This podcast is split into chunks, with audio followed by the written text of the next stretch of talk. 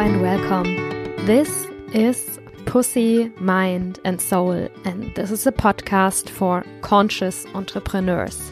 This is for people who want to live a life that's in alignment and that is holistically successful. This is for people who want to feel fulfilled and who want to feel whole in their business, in their career, and in their life. And my name is Sophia Tome. I work as a coach for female empowerment. And yeah, I regularly invite amazing guests to this show here for two reasons. First of all, I want to talk to amazing people and I want to listen to their story and I want to learn from them. And second, I have the hope that also it helps you a lot to listen to various stories and perspectives and experiences of how we can create a career that's in alignment with who we actually are. And today, Jules Kühner is my guest in the show. And we talk a lot about the courage to follow your heart because that's exactly what she did. Um, maybe some of you know her and if you know her from the online space or from maybe the moving scene in Berlin, then you probably mainly know her upside down because Jules practices a lot of handstands and a lot of movement and acro yoga, and she also works as a yoga teacher. That's also why I'm super, super excited to have her here to talk to her. I'm a follower of hers. I love seeing her progression and seeing and being part of her her journey and for me it was very interesting that I could also talk to her because since years I see her moving her body and now I can could also hear her using her voice and um, so other topics we talk about other than how did she do it to follow her heart to do unlogical things to do things that maybe her friends and family were a bit worried about and didn't necessarily support her, but her heart told her that's what I want to do. So she did it. So we talk about this. We talk about daily routines and dedication because that's something that we also practice when we have a yoga practice or like Jules, a yeah, kind of daily handstand practice and how we can how these daily rituals and routines and the dedication to practicing something every day can also help us in our business. And I also asked some really juicy questions. I, for example, I asked her, what is the difference between moving and running away? And um, we also talked about what is happening in a handstand private class with her, with Jules, um, because that's one thing that she loves to do. She gives private handstand classes, and if you expect to do a handstand and that's it, then this is not only what's happening. There are so many more things that are happening as well. And um, yeah, if you're curious to know a bit more, like handstand and personal development, and how can this help me with my business? Why does it make sense to grow as a human being, if I want to grow as a human being, to put myself in a handstand? What do these two things have to do with each other? Then this is an amazing episode for you. Also, this could be interesting for you if uh, you are interested in writing a book or if you're curious to hear how it is for other people to write a book, because Jules has also written and self published a book, which I find is really amazing. And about this, we also talk. So now enjoy the time, lean back, maybe move a little while you hear this um, podcast conversation. And of course, if you want to know more, uh, check out the show notes. There you can find her website, you can find her Instagram. Maybe you're curious to join one of her um, weekly yoga practices, uh, yoga classes, or you want to uh, book yourself a handstand private class with Jules. Enjoy all of that. And um, yeah, uh, that's it. Now we start. Recording in progress. Hello and welcome to another episode of Pussy, Mind, and Soul. This is, um, yeah, our podcast for conscious entrepreneurs, for women who want to work in alignment with Pussy, Mind, and Soul. So, with all of it, this is for women who want all of it. And I think, um, yeah, and I'm, I have a wonderful guest today, and I think she also wants all of it, and we're gonna learn more about her path and everything. But first of all, welcome, Jules. Hello, and thank you. I'm also very excited and definitely want all of it and share all of it as well. She also shares all of it. And I'm so uh, excited uh, to get to talk to you because I follow you since I think it's a few years now on Instagram. And since a few weeks, you started uh, speaking on your Instagram account or you started sharing little videos of you talking. And I got so excited about it because uh, I haven't heard your voice a lot. I haven't heard you speaking words a lot because most of the time I see you in a handstand. or in a yoga flow and it's a bit harder to talk upside down even though i'm sure you you can I mastered that by now, yes. but um, yeah, I'm also very excited to unlock that part of me where I feel more open to just share my words, my voice, and yeah, what what I think basically in in yeah like my movement practice is very strong of course and um, it also has that mindfulness part and that um, part where words are very meaningful. So I also want to share that now. Yeah, it, it wasn't planned, but now comes my first unplanned question. why now? Like, why did you, what happened, or how did you know that now's the time to also use your voice and uh, not only your body and your movement practice to share something with the world? Like, do you know why, or do you know, yeah, which sign you followed? I think a big part of it was actually um, sharing my words through the book I wrote and really being um, open to share my words without um, without feeling like oh do, are my words meaningful? Does it matter? Because when i teach i don't even think about it right? Like my words matter because I'm teaching something and um, they need the cues to understand what what we want to move through. Um, but words by itself, um, they were always kind of separated from what I would do when I would teach or move. So now I kind of also want to combine these two passions using the power of my words that I'm using in my own practice as well. And when I teach my students in person, and yeah the book was more like an outcome for my voice i would say to um, share that part of me and that uh, make that vocal as well mm. so let's talk more about the book later but first i think we have to start a bit in the beginning hmm. introduce mm. you um, mm-hmm. and can i share the story with your sister yeah for sure so I met your sister a few years ago in Berlin. It was really a few years ago, like five years ago or so. So now we have 2022. It was maybe 2017. Yeah, it. I met your sister. Um, I think it was somehow in the acro yoga context because, and that's also like a scene that you are in. So everybody who's here who who who did not come because they wanted to listen to Jules' word in particular, but who just landed here somehow. I think we're going to talk a lot about movement, yoga, acro yoga, handstand, and all of this on, on our inside as well, not only on the outside. Right. Um, but yeah, so we're imagine it's 2017. It's Sophia, 27 years old. I wanted to try new things, so mm-hmm. I tried a lot of new things, and I had a summer where I practiced a lot of acro yoga. And so I met this girl, your sister, I forgot her name. Lisa. Lisa, genau. She has hair. She's gorgeous. She's quite tall. I'm quite small. She's taller than me for sure. and after class, I think we were walking to the U-Bahn station together and we were talking a bit. And she was like, Yeah, you know, my sister, she's crazy. My sister's completely hooked in this handstand and acro thing, she's out of control. She does nothing but handstand. and then I was like, what is this sister?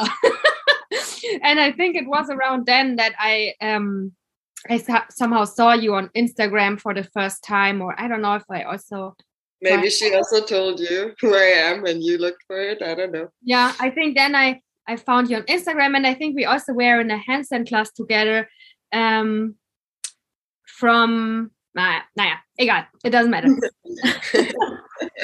but yeah, that's how I heard from you for the first time from your sister telling me about that now you are out of control and you're completely crazy because you do handstand on. that is beautiful though. yeah, yeah, it's really nice. Um, how was this time for you back then? How how did you experience being soaked into this world of movement and handstand. And did you also feel i'm out of control but it's amazing? Or how was it yeah some something like that i guess.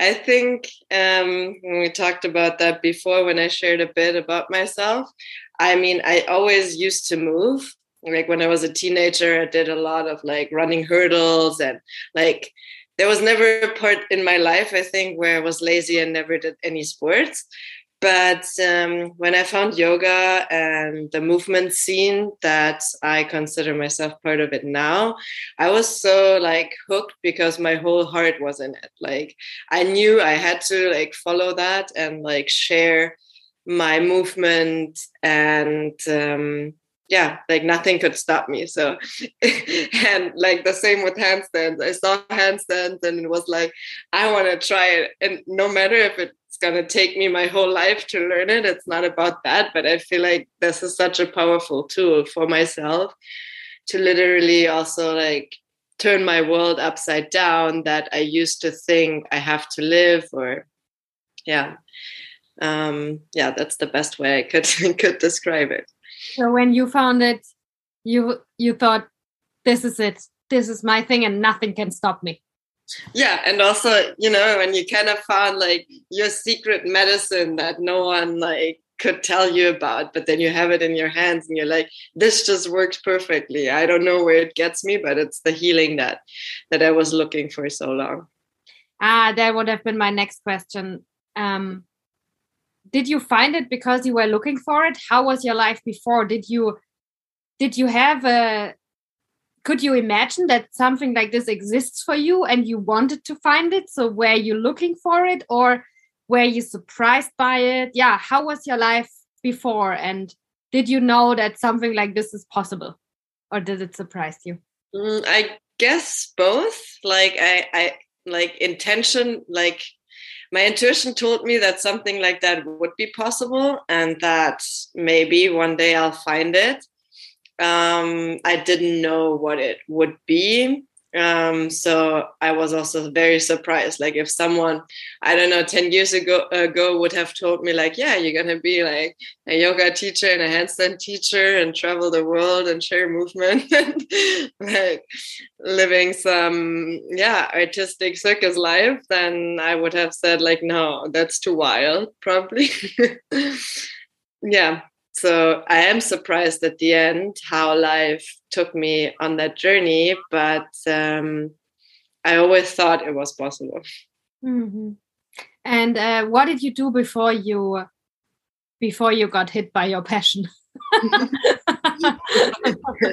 hit by the roller coaster of life, right? Um, before, I mean, I I studied business with like uh, marketing and management, and um, I I just studied because I kind of didn't know really what I would like to do after I'm done with school, and I thought it would give me time, and in the long run, I would I would always have that dream that I want to be a freelancer, work for myself, or have my own business in some way. And I thought, okay, that's kind of useful to have that tool in your pocket. so I might as well just use that time and kind of go through it. Um, yeah, and um, I also finished um, my bachelor's degree, and then I was like, okay, I really want to do something international.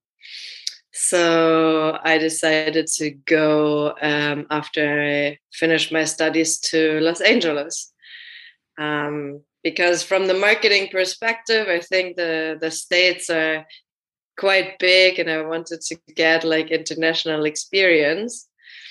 And when I arrived there, I thought I could just try this yoga that everyone talks about.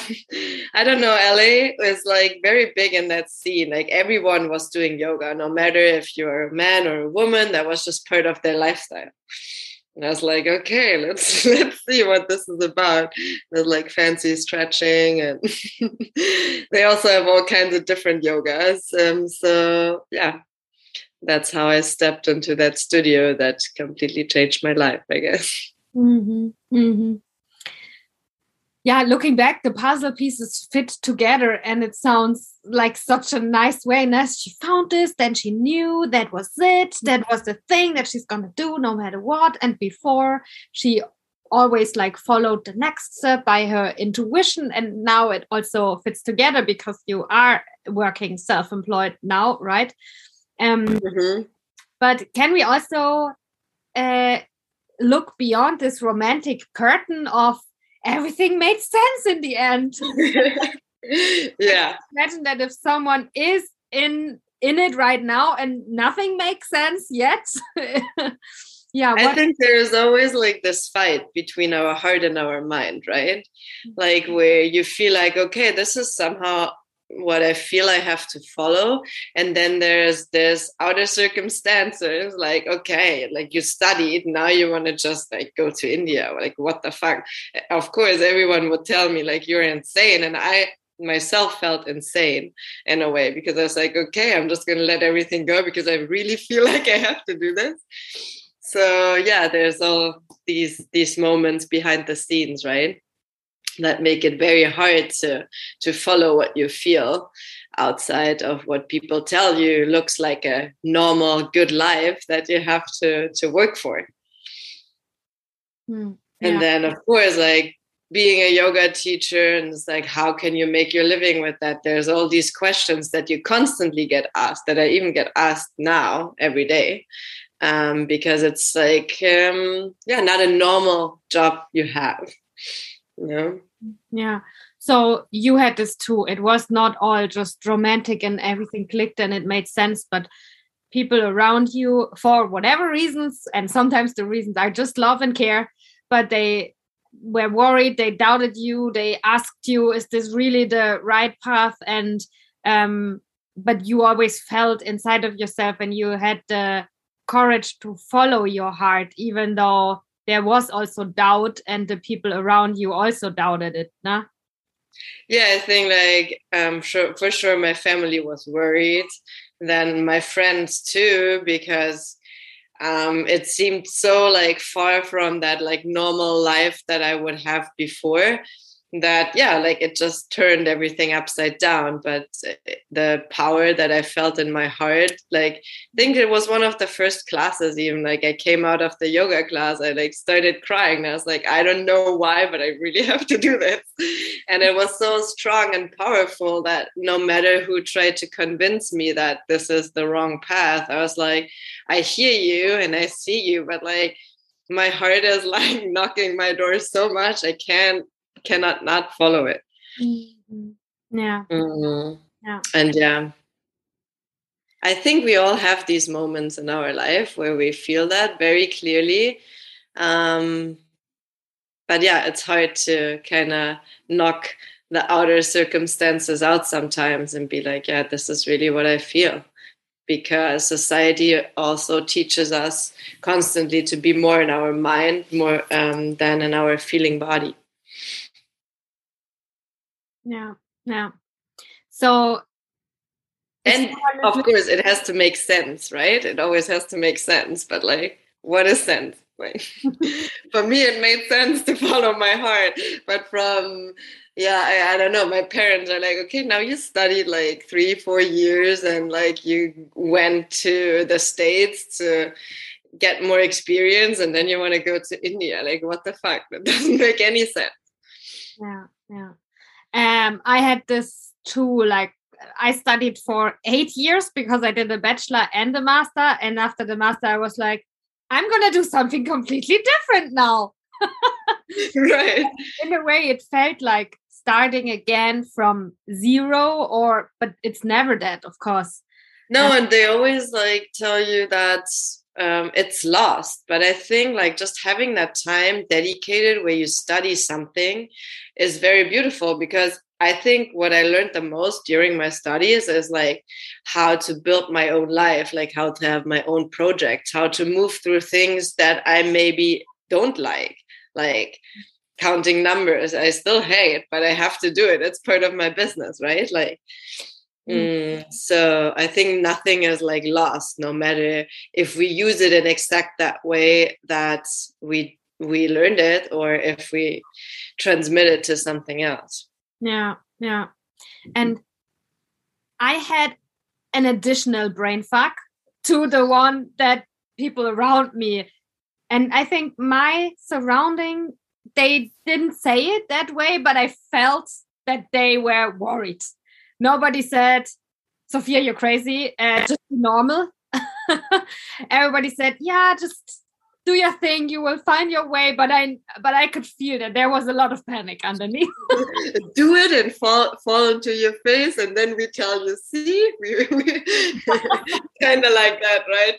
Do yeah. your, your thing for a while, and then you'll you'll get back normal. yeah, yeah. But for me, there was also an additional brain fact that was um, that I thought I'm a cliche because I thought everybody's doing that.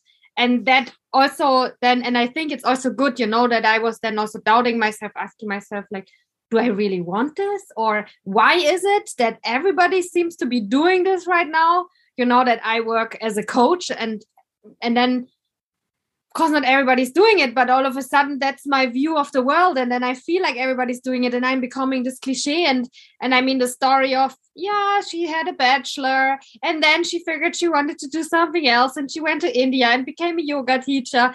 It's also mm, mm, like it's stepping out but i feel like many people step out exactly in this way but i don't know is that my view? Is that my bubble? Is that because i mm. see it like this and i look for these stories? But that's something that i also had to kind of push out of the way to be able to go my way to to not think oh i'm the only one who's doing something crazy. Now i'm crazy but also to think everybody else is just as crazy as i am so i'm not special and also is this even my way? Mm-hmm. did you also have this? Or I mean, even nowadays, I sometimes feel like because, of course, you create that bubble, you attract what what you live, right? Um, and even like during during I don't know crazy times, um, it still feels like there's this constant like thrive and to do more, and like even if things don't work out, we find a way. Um, yeah, I don't know. I have a hard time with that too. Um, but I mean, also coming back when I did my yoga teacher training, I was like, well, there's like so many more good yoga teachers, and like, what do I have to offer that they don't? And I think that goes sometimes more back to our self doubt uh, and to kind of trying to compare ourselves or finding that USP that that we want to share. Um, and that also takes us away from what we feel right? Because we we really felt that we had to do that no matter what others around us do it. Um yeah. Yeah. I don't know. I think it it's both right? Yeah. But it's nice to hear that you have have had also like both things that were trying to take you away from what you feel in your heart. On the one hand you're the only one now becoming crazy that must be the wrong way and on the other hand you're you're not that special because everybody seems to be doing that. That must be the wrong way. And I yeah but i also think you start you start leaving that that one bubble that you thought is your life and then you do the other one and of course there's another bubble on the other side right? Yeah, that, yeah uh, the answer is the same to both sides which is what you said you know if if if i feel in my heart. And if i'm connected to why and the feeling that i know that this is just what i have to do it doesn't matter if i'm the only one on the planet uh, jumping from that building or if uh, if i'm just as wrong as everybody else. Because if i i think that's the the most important thing to be connected to knowing that it's just what I have to do no matter. Yeah, what you also said, and then it goes back to that checking in moment, right? Where you're like, am I doing that because everyone is doing it, or am I doing it because I really feel like I want to do that? Yeah. Yeah. Um, I mean, now like it's the same with like handstands, right? Handstands for some reason became a very big thing in the last couple of years. And I mean, I started doing it because I really love doing it. I didn't saw like see it somewhere and be like, okay, yeah, like handstand is the thing to learn now, you know. Um, and both both is fine you know i, I think um, the practice always teaches you something um, or like you tried acro yoga to try a new thing but it didn't hook you so much that you still want to do it every day. Um, so it can be always a tool or a medicine or yeah, however you use it if you don't lose that connection to yourself. Yeah and i think sometimes also um yeah just what you said I don't think that acro yoga brought me nothing because I didn't become an acro yoga teacher or because I didn't do it every day, but it unlocked something and it was important for me to do it for one summer and yeah, it mm-hmm. brought me where I am now also. Yeah. Yeah, and that's that's perfect. I mean, we have all these like puzzle pieces that at the end form what we are today or what we are doing even today. I didn't plan to like, I don't know, go to LA and become a yoga teacher. but at the end it, it was perfect and all the puzzle pieces helped me to get there. Mm, yeah. Um, and um, I wouldn't want to change it. So when we say get there, can you describe a bit where are you? Where the fuck are you? What the fuck are you doing now? Um, how like you can also be very precise like where are you teaching what are you teaching per week or what's your um, business structure what are the products you're selling yeah uh, I'm very bad at self marketing. no, I mean, I, I, I mean, I have to market me as a person, right? So, um, it's very personal. Um, but yeah, I mean, I teach when I'm in Berlin. I also teach regular classes here.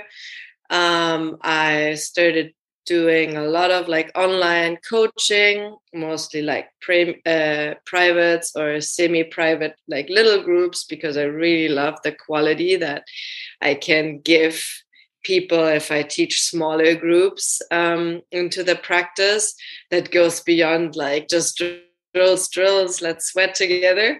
That's also a great quality, but I do like a holistic approach um, of the practice where it also forms your mindset, it integrates your heart, and um, then, of course, there's the movement part. Um, yeah, um, I do some um, advertisement things on the side, like photo shootings and um, things like that. Not like every week, but like on like a constant basis that I still enjoy it a lot. Um, what else? Yeah, I, I wrote a book. We said that in the beginning that I like to share with the world. Um, yeah, and aside from that, my life is all about movement and sharing that in, in my own little snippets. Um, of course, I teach also on festivals, um, especially acro. And I hope this year is going to happen as normal as possible. So, um, yeah, I can do all the festivals that I signed up for. So you teach regular yoga classes in Berlin, ne? in in Dharma yoga?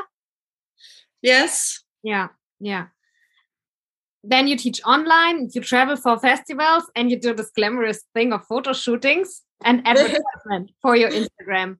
And you, uh, yeah, this is how I perceive it too. That you, you, you also, I think your your lifestyle is the marketing for your products because I think you that's how I imagine your life. But maybe you can also take us through a day in your life and compare my imagination to the reality.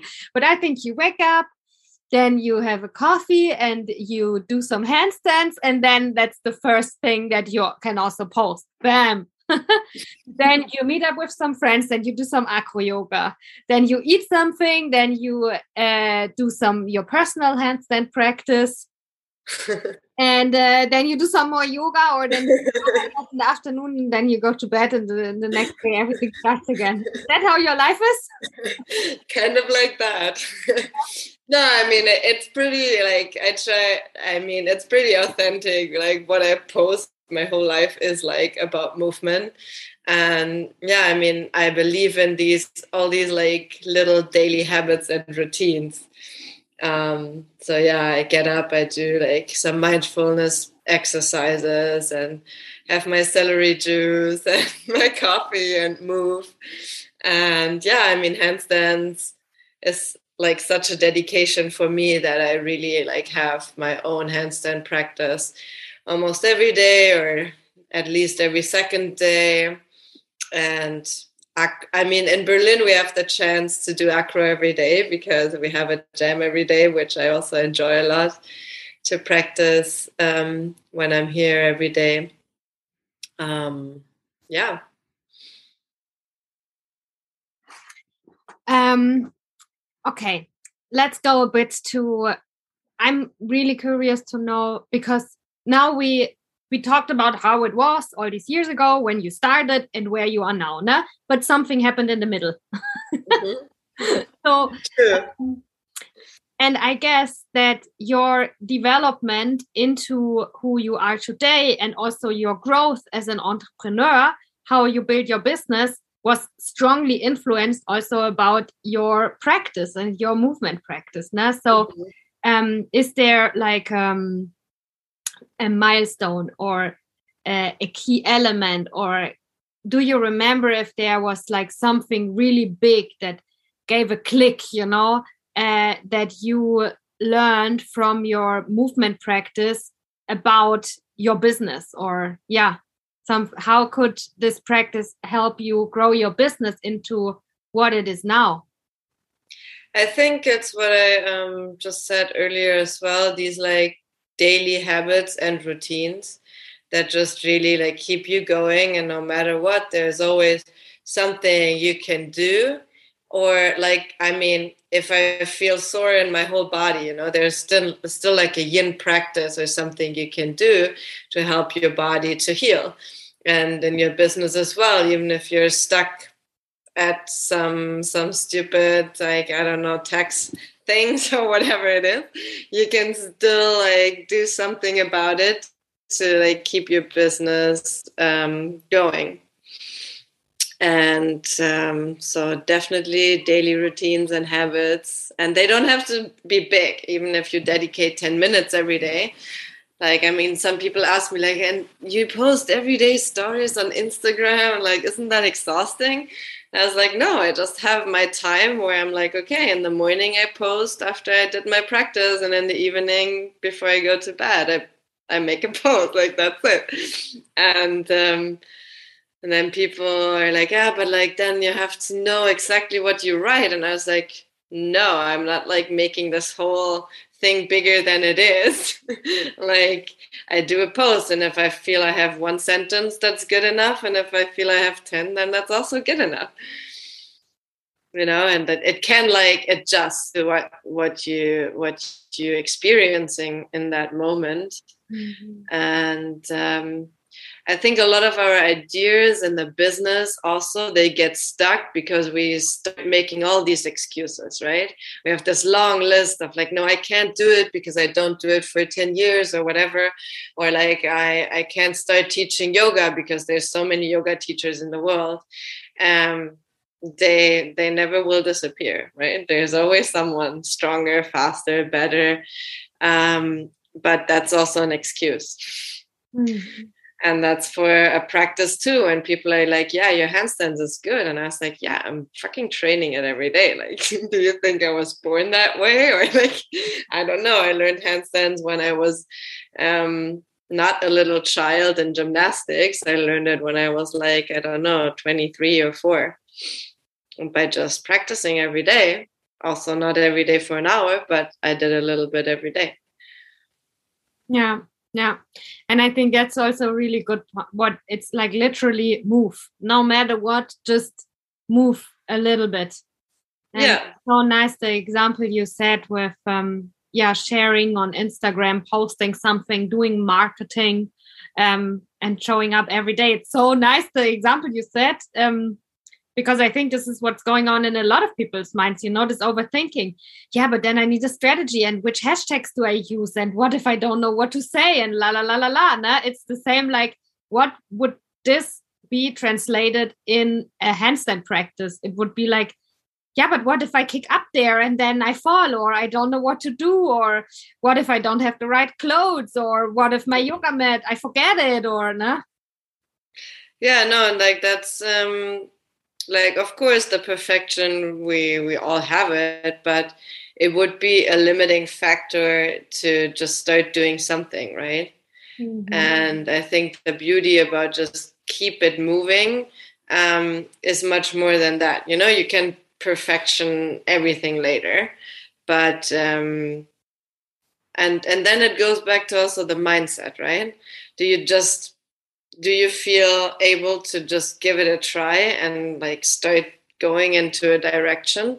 Or do you just be stuck in your mind at the end and like rely on the excuses you have in your mind and yeah. Mm. driven by fear mindset whatever it is. Um, and that that's the self reflection and the self practice we have to do where we sit back and like you also said in the beginning right is that really my path? Is it not? And that's that's the work we have to do for ourselves. And that's the practice constantly reflecting back to you. Do i not want to go into this pose because i'm scared? Do i just not want to do it because i really don't feel like it today? It doesn't feel good in my body for whatever reason um, so how how fluid can we be with that state for ourselves as well? I think that's also a really important point that you just said the reflection with ourselves and being honest with ourselves. Because I just wanted to ask you, uh, what's the difference of moving and running away? How do we know when our movement is actually running away? And that's the yeah. I think what you just said the key element. Now you you know when you sit back and when you ask yourself and when you are honest about it. Mm. Yeah, like I mean, there's the saying if it's your poison or your medicine right it goes back to that and i have days when i'm when i'm working through something, if I'm angry or something didn't work out or whatever, I use my movement practice. And I'm definitely not the most gentle, gentle one on myself then. But I know in that moment, okay, I'm using that as a tool, as kind of like a vessel to move through that strong emotion that I'm feeling. And in that moment, I might be running away. And I know that is it's a moment that I need that tool to kind of feel what I have to feel and then also pull my myself out of it again and be like okay like my intention is using movement as medicine. Um so how can i bring it back to a balance point? And handstand is all about balance right? Always try to find the sweet spot. Yeah. no like that's that's also interesting to observe when i'm in a disrupted mental space, my handstand practice feels completely different. And I know what, what are like the little tools I have to use to refine it again or to find that center or that balance. Um, and that's how I try to apply it on life as well. Mm-hmm.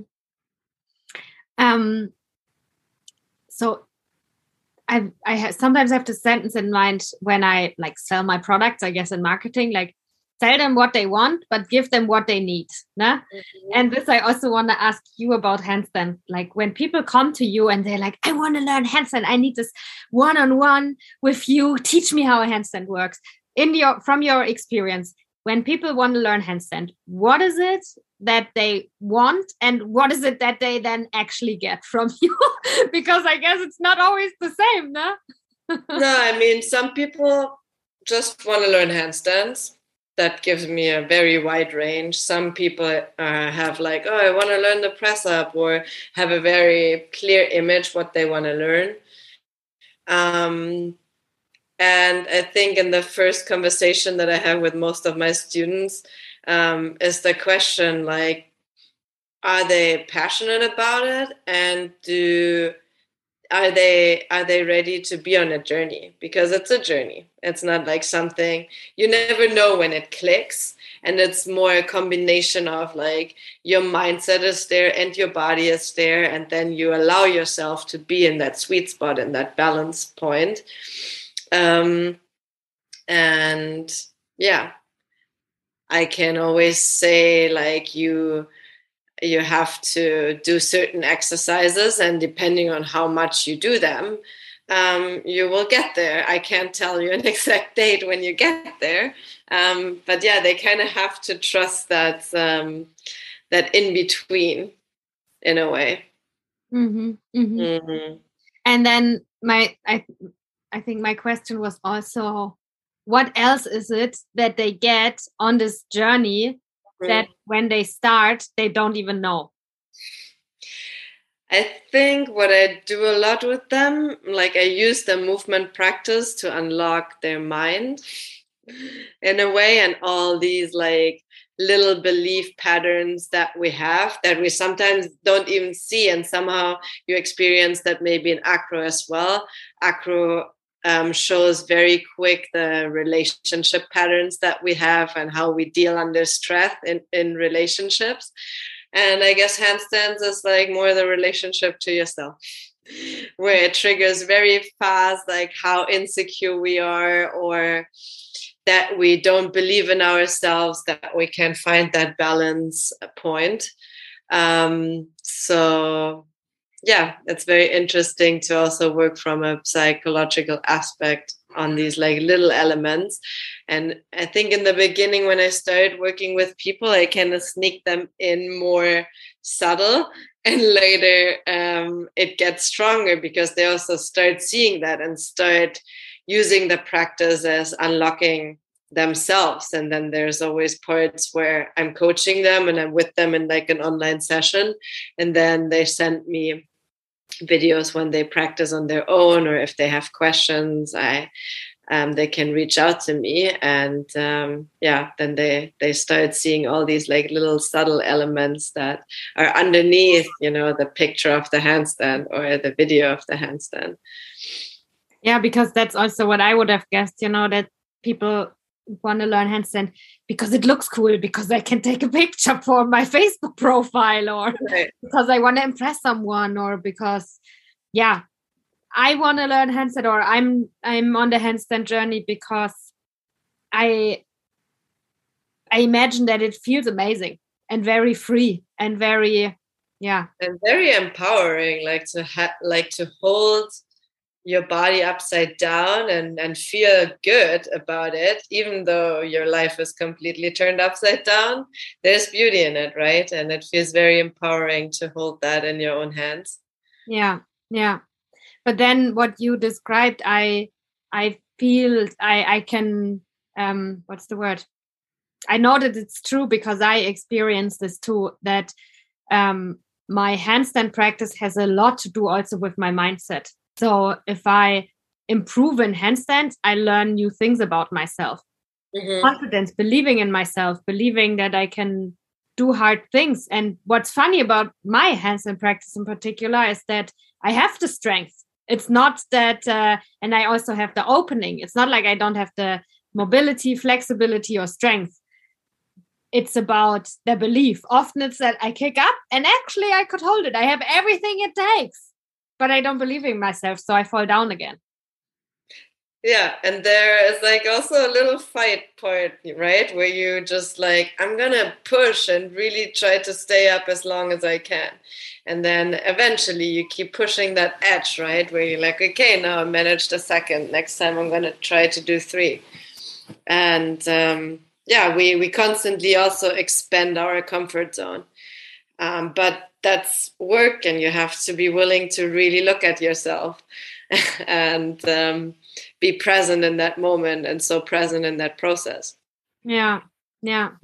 And this I'm also going to share just because I feel like it. What I found recently, and with recently, I mean in the last two weeks, mm-hmm. is like what helped me was what you just said in the comfort zone. You know, that I had kind of like a comfort zone practicing and I progressed, but I progressed very slow. And what I noticed now, what helps is change to to mm-hmm.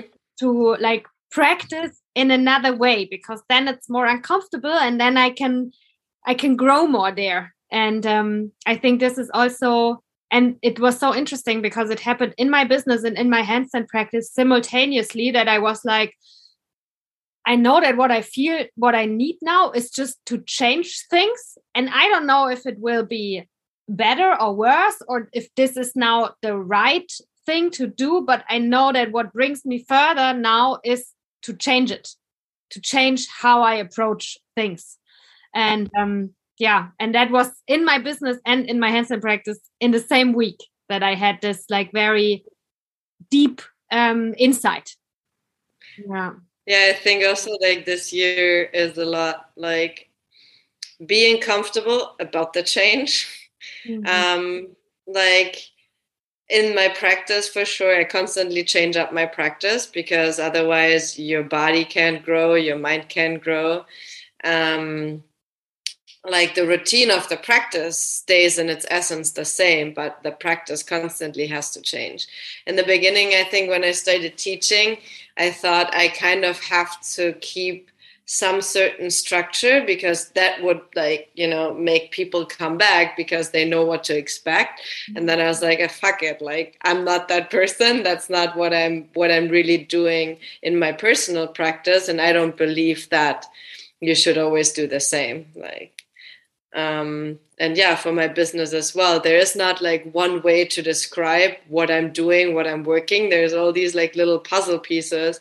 Like there's the artistic part where i like to write and then there's the movement part then there's the coaching and teaching part and then traveling and being in different cultures right? Like it's it's very diverse and i really love that diversity and change and I think it's something very valuable that we often don't allow ourselves to go through because we feel a little raw, like a little child, right? Where it's like, yeah, but then I don't know what to expect. And when we grow up, we, we have that idea that we always need to kind of pre- be prepared for the future already. And like, that's why Mm, sometimes we don't go to that acro class because we think everyone else is going to be better. You don't know what to expect. Maybe you fail. Okay, great. Like, what can you learn from that failure?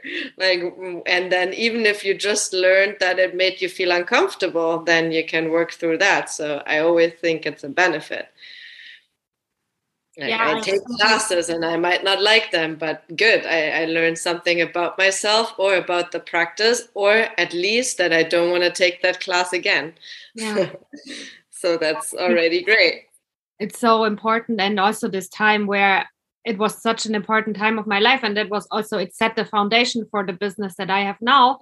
That I was like, I'm just going to try new things.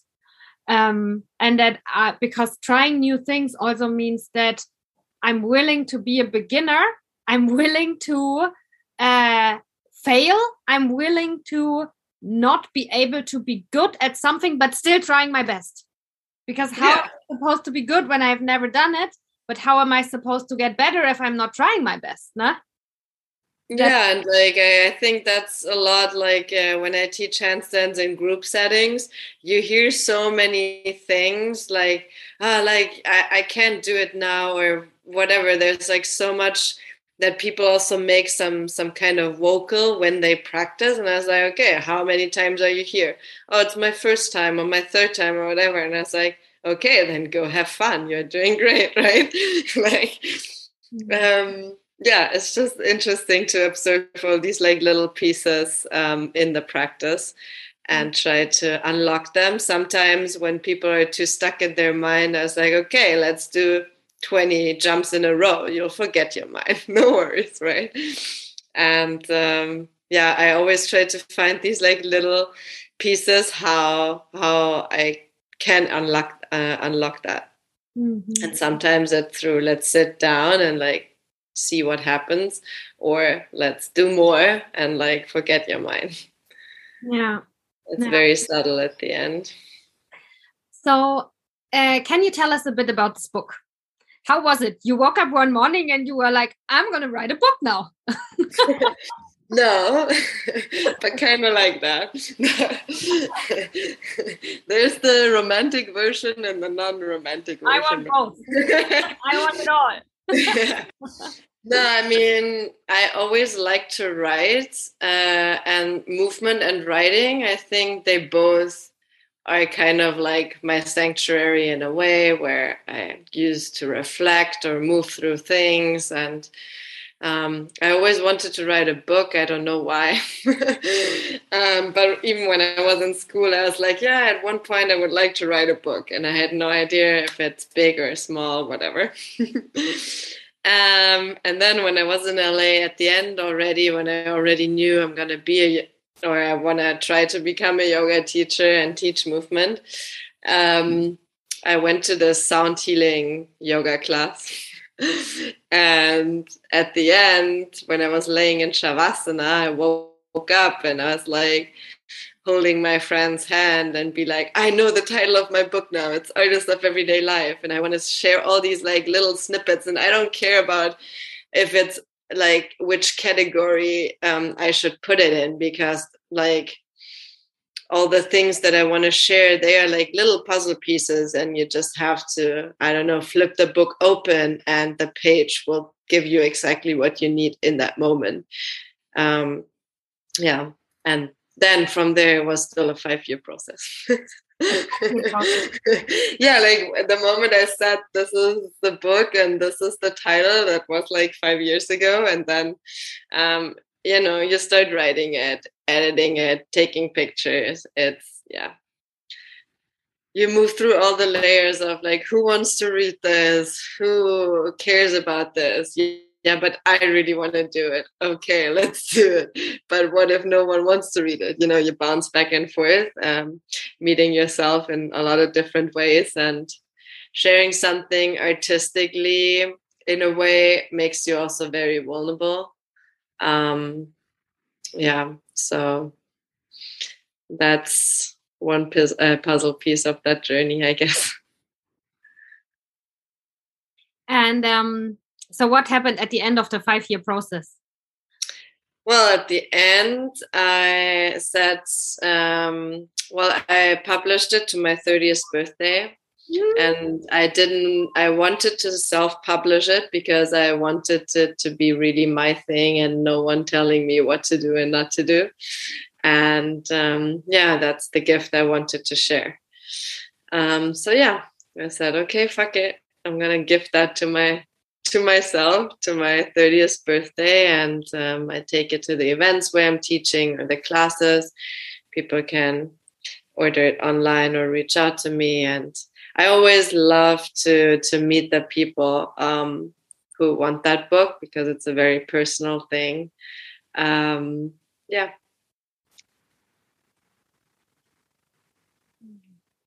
So if anybody's curious for the book, they can just send you a message, and they then can. Yeah. And I'm what? also working on the ebook version. It's it's almost done. So for the nomads that don't care that cannot carry the book everywhere. Yeah, yeah, yeah, and also for international or because it's better than shipping it everywhere, I guess. No, that is true. And yeah, some books got lost in shipping for sure. Mm. but um, yeah. And how does the self-publishing work? I have no idea about. I mean, I, I know how to write, but I have no idea how how uh, writing becomes a book. Um, yeah how did you find it out um just doing it i guess i'm always a fan of like i have an idea let's start doing something and then it will eventually evolve into what's supposed to be and a book is never finished there's always mistakes you find you know at some point you have to call it done and be like okay i'm going to give it to um, the artist to to do the design um, yeah, I mean, I started writing it, and I had a few people um, proofreading it, which was very helpful because at some point you can't read your own shit anymore. and then another friend of mine um, did the design, and another friend took pictures. So it's also this whole collaboration of little puzzle pieces and friends from all around the world that supported my project. And then I printed it. And um, yeah, I mean, if you self publish, you just pay everything by yourself. And um, and I had these like 500 books in my door, and I had to carry them all upstairs. Another friend helped me to do that as well. Uh-huh. Yeah. Yeah. So, and yeah, that's that's it. And when someone buys the book and opens the book and reads the book and uses the book, um, what are you hoping that the book does in people's life and in people's day or yeah, in people's everyday? Yeah, I mean, I would just like for them to flip it open and they have the inspiration that they need for that day, or maybe it's just a change of perspective um, on things that are part of everyday life. So um, I do believe that there's a lot of power in these moments that we have in our everyday life um, when we start seeing him that way. And um, yeah, that's that's just my intention. Mm-hmm. So it's very different depending on the chapter you open sometimes it's a personal story that might help you to relate to your own story sometimes it's a poem that i wrote or an exercise that really helped me to move through different things and yeah that's why you also can't can't put it in like this is uh, i don't know a romance or like a, a story. It's more like yeah an inspirational. Yeah, that's also the word that just came to me like an inspiration for an everyday and also not like a book that you read and you're like, you have to like read this book now chapter by chapter and after every chapter there comes a task that you have to do and then you follow the steps and then at the end you're an artist or whatever no? you made it. No like even now i mean um, first of all it was a process of five years to write it and things already changed and I'm also working on another book right now. Ah, um, nice. Yeah. um, but yeah, it's always in process, right? And like if you read it now or even like in five years, you will take different things out of that stories. I think everyone had these books that you wrote multiple times and and maybe there is some time in between and it changes completely what you take out from that book. Hmm. Yeah, is that also what makes it so vulnerable for me because that's i mean i'm working with it now but sometimes i then i feel vulnerable you know if i but my medicine for it is to just allow myself change and to yeah to also allow others to change but uh, i imagine that i would feel vulnerable in this place where i'm like okay i'm gonna because i have this a bit with my podcasts, you know I record a podcast to a topic and I really feel it in the moment, or I share something that I have learned, or yeah, a story. And I, and there are a few episodes I thought about deleting them, but I didn't. Um, but I'm like, okay, now I see what I shared there completely different, and um, I feel vulnerable then about like, I mean, what if it doesn't help someone, but it helped me back then to move to the next step? Or what if someone says i'm wrong or you know i i, I came to a like i said something wrong or yeah this is what makes me vulnerable. And then i noticed that um yeah a good way to handle it is to just be okay with that everything always changes and and if i'm waiting for now i have the sentence now i have the um the clue or the advice that I know for sure that's the advice. That's the forever advice. Um, yeah, then I I make no room for progress, and it's then I yeah. maybe I'm only able to do that the moment I die.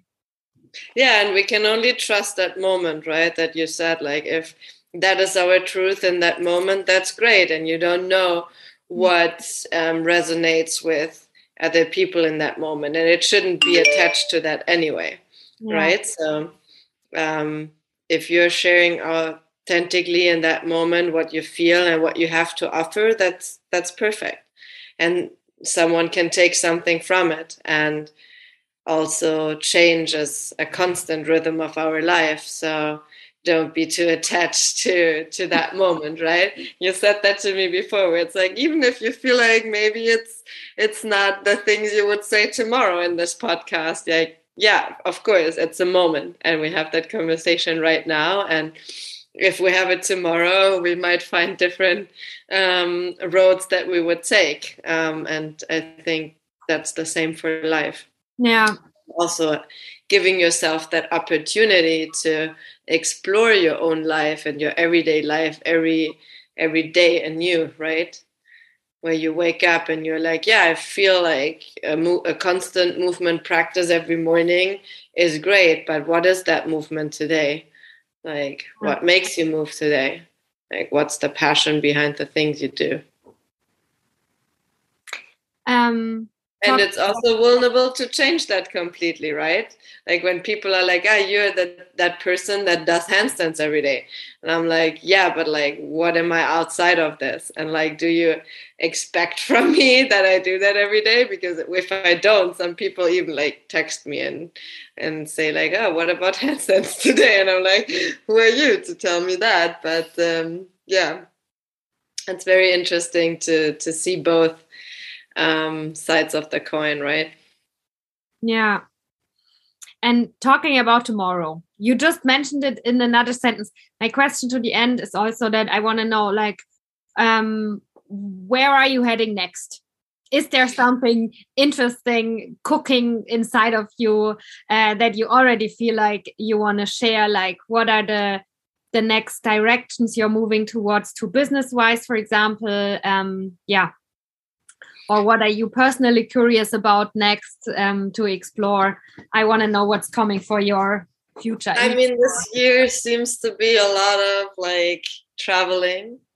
Um, so I'm very grateful that I found a way to be able to keep my practice going with my students online that there is this option now that that no one questions anymore right? It's like yeah okay if you're not here we can just do it online. Yes perfect. I can be wherever i am and and we can keep a routine.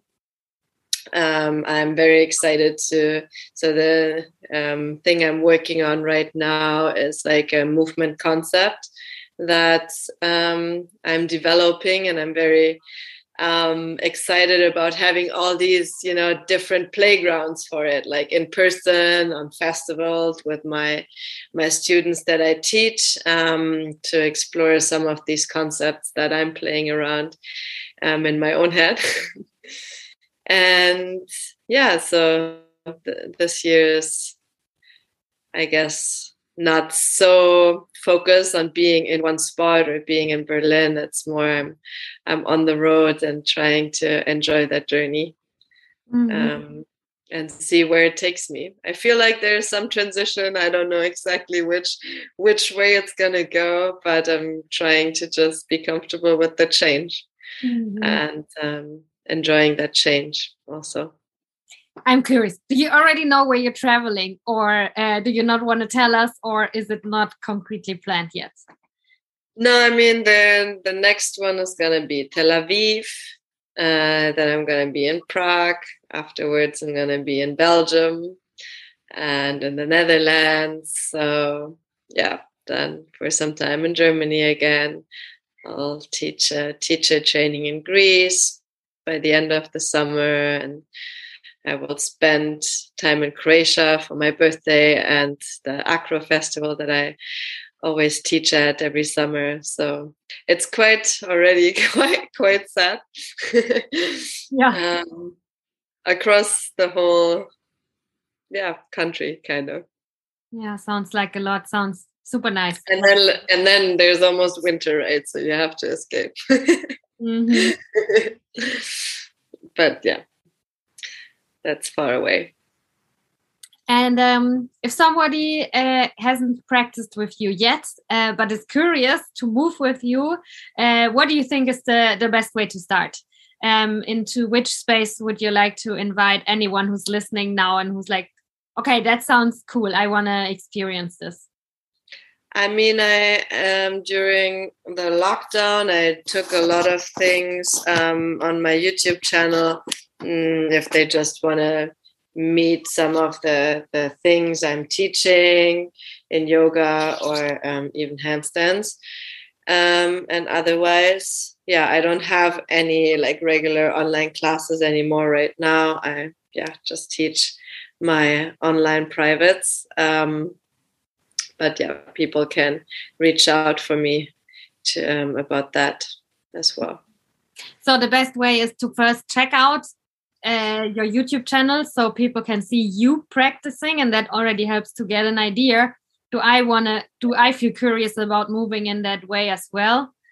And then, if people are interested to practice with you online, the best way is to send you a message on Instagram, and then you're gonna like get in touch. You're gonna probably have a a first call to talk about it, and yeah. Yeah and i mean instagram in general like you said like you follow me for some years now so you, even though we we haven't met in person you kind of have an idea what my life is about and how my daily life looks right? So if you want to have that inspiration visually in your everyday life feel free to to check that out. Yeah yeah i really enjoy following you. And um yeah because you also on my instagram feed you have the steadiness you know? No mm. matter what's going on in the world and there are so many things that we have to be crazy about i know that i can just look at some handstands and, and, then you wear black all the time so i know what to expect you know? Black and pitaya right? Black pitaya handstands yoga that's it. Yeah no um yeah as i said i trust in the in the routine and the little habits that we have so. Um so thank you so much. Is there something that uh, you would like to say also at the end? Is there something like you know sometimes when we talk there's we make a little side note about ah yeah i want to add this too in and is there something still on your side notes on your footnotes that still needs to go out or something that you just feel from your heart that you think would be a few nice last words for everyone listening? Um yes uh, you can check in with yourself. Uh, i'm just gonna tell you before we wrap this up that I'm super grateful that we got to know each other, that we talked, that I'm so excited to uh, like follow your journey, and um, that I'm so grateful that you share so many parts of your journey that you share today, that you share every day on Instagram, and um, yeah, I I really um, think it's amazing that you are following your heart and it really inspires me. And i'm so grateful that we talked today and that we connected a little more. And i'm excited about everything else that is coming. Yeah i'm also very happy that you invited me and i shared that with you before already that i'm also kind of nervous about it because i'm just starting to to to share my voice also more um, openly. So I'm very great for that opportunity. And I'm always a fan of like, even if it scares you, try to do it anyway, right? And um, yeah, I just want to want to ask a question. I think, um, or a question we should should ask ourselves over and over again. What what are we passionate about, and how does our heart really wants to express itself? And um, if we can keep that question in our daily life somehow, I think we can keep moving into that direction and then finding that sweet spot between, you know, body and mind and how we align ourselves in that way. And yeah, thank you so much for giving me that opportunity. it was a very, very nice conversation. um, and yeah. I love to to share this journey um, and be part of that worldwide movement towards our hearts. and you do an amazing job on that, asking the people to share their journey and inspire other people to do the same. Thank you for listening. This was Pussy, Mind, and Soul.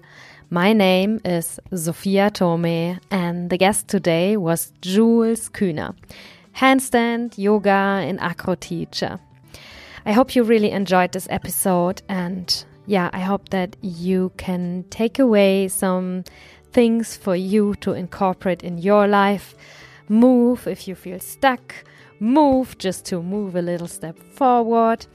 Maybe you are curious about uh, working together with Jules, so check out definitely the show notes if you want to join one of her yoga classes. If you feel curious and you really want to know what's inside this book, you can, of course, also find a link to get her book to support her and her art, and also to support you to get inspired for your own growth and your own journey of unraveling and becoming yourself again, becoming who you were always meant to be. And yeah, I wish you a beautiful day or evening wherever you are and see you or yeah, hear you. No, uh, you hear me, I don't hear you, but until the next time.